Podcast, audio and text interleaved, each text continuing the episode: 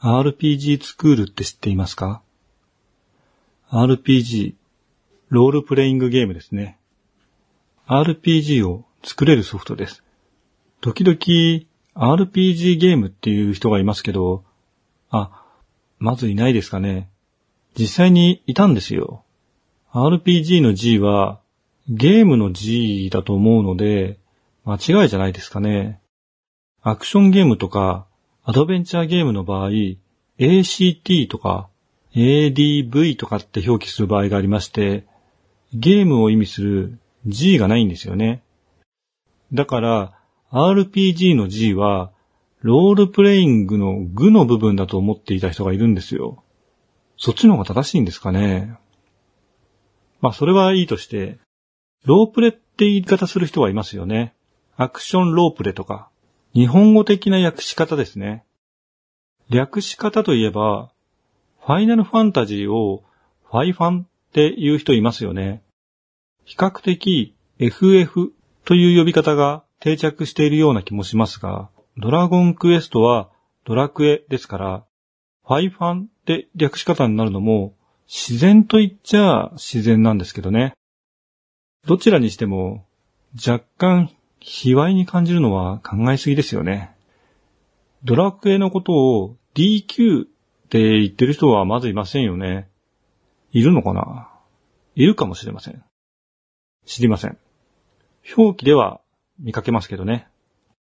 ファイアーエムブレムは FE っていうようになってきました。多分、ファイアーエンブレムか、ファイアーエムブレムか考えるのがめんどくさいので、もう FE でいいんじゃね？ってことで FE が定着したんでしょうね。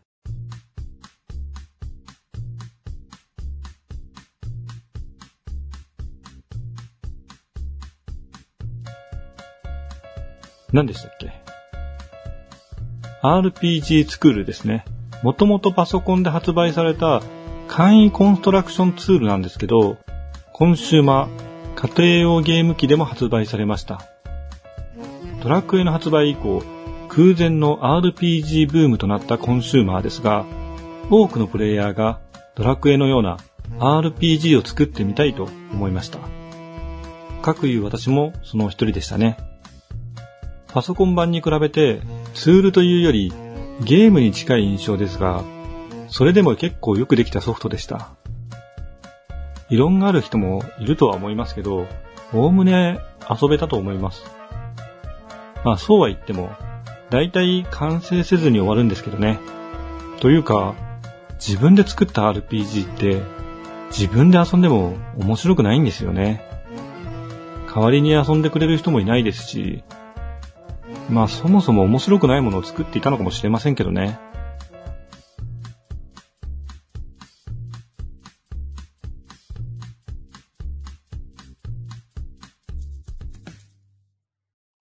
またお会いしましたね。夕闇堂の根岸です。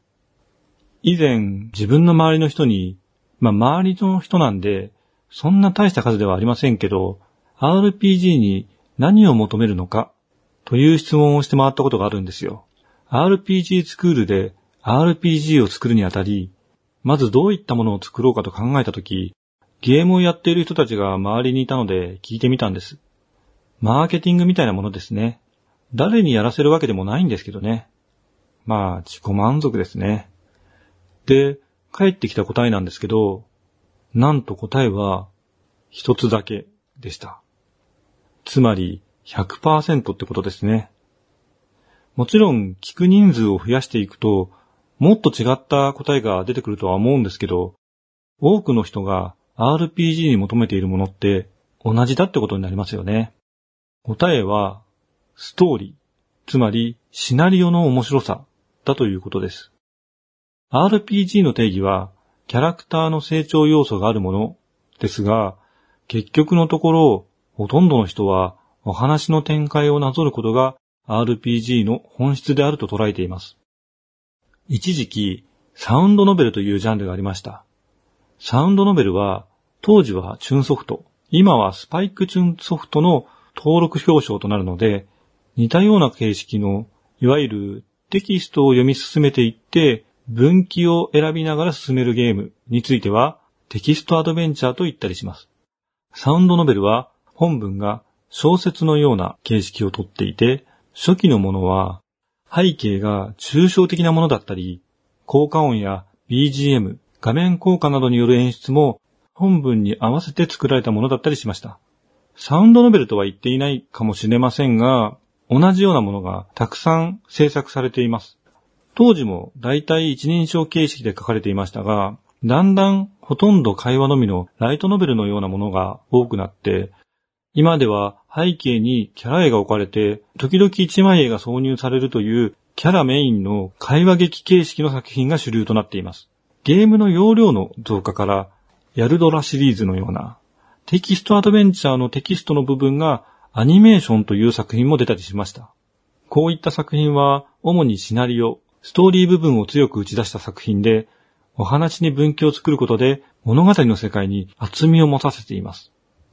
正しいルートを探すというものの他に、全く違った展開になることで、いくつものお話を体験できるといったものもあります。以前、リップルアイランドの完全攻略の時にお話ししたんですけど、アドベンチャーゲームとくくられているものは、基本的に物語を体験するゲームです。言ってしまえば、漫画やアニメ、映画、ドラマ、小説といったものと、送り手側の手法が違うだけで、受け手側にとっては大きな違いはありません。シューティングゲームやアクションゲームは物語があるものもありますが、基本的に操作自体にゲームの本質的な目的があり、スポーツのような感覚に近いものになります。最近 e スポーツと呼ばれる競技で、このあたりのジャンルが選ばれるのもわかる気がしますね。パズルゲーム、テーブルゲームは取り扱っているゲームそのものにルールが設けられているもので、アクション要素があるものもありますが、原則としてそのルールを楽しむというものになります。数字の計算に近い感覚でしょうか。まあ、異論はあると思いますけど。シミュレーションゲームと呼ばれるものは、題材となるものを体験するということを主体とするゲームです。選ばれた題材によるので、何とも言えませんが、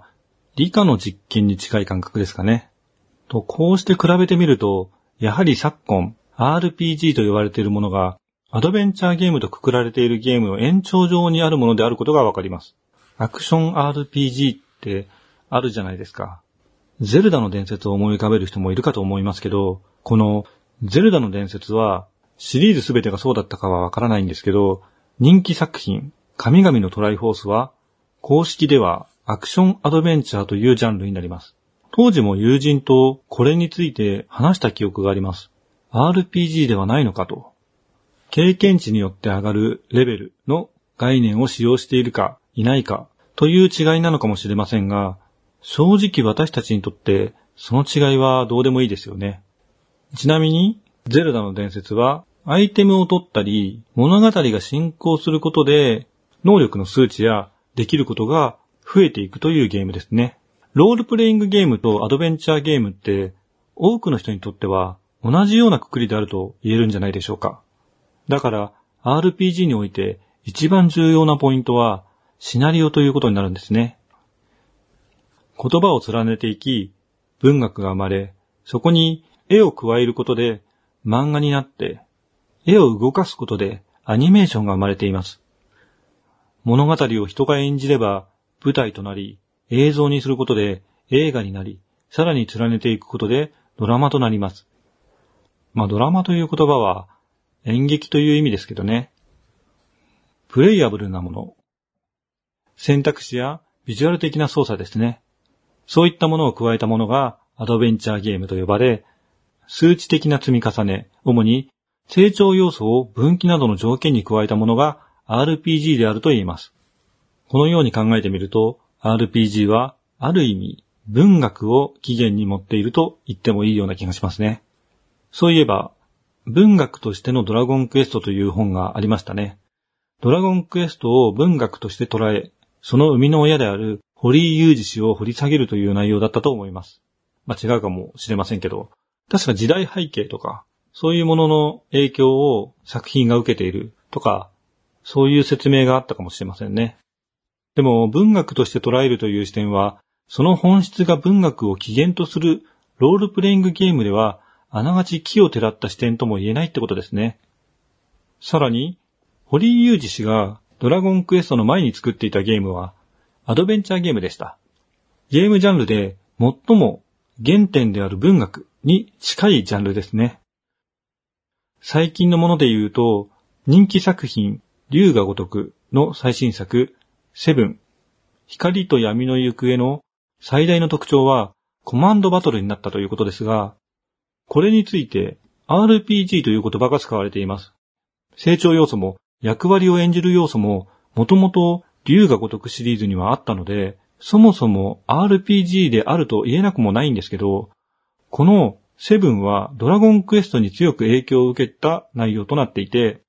それを表現するのにそれまではあまり意識的には使用していなかった RPG という言葉を使っているんですね。アクションであった喧嘩バトルがドラゴンクエストのようなコマンド選択式となっています。アクションが苦手な人にも楽しめる仕様となっていますね。竜が如くシリーズはもうこれは違うゲームなんじゃないかってくらい充実したサブゲームが特徴的ですが、シリーズを通して本編のシナリオに重きを置いた作品となっています。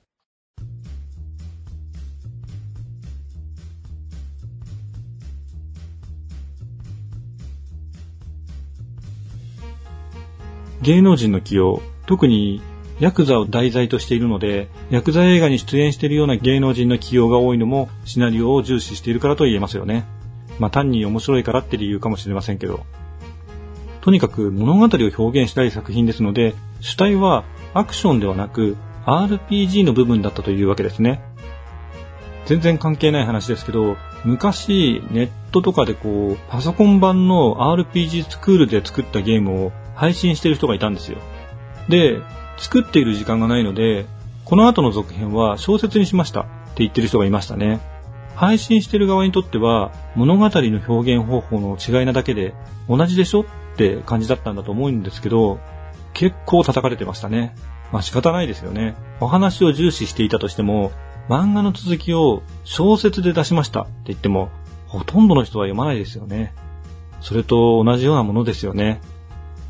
この番組は架空の中古書店夕闇堂がお送りしました。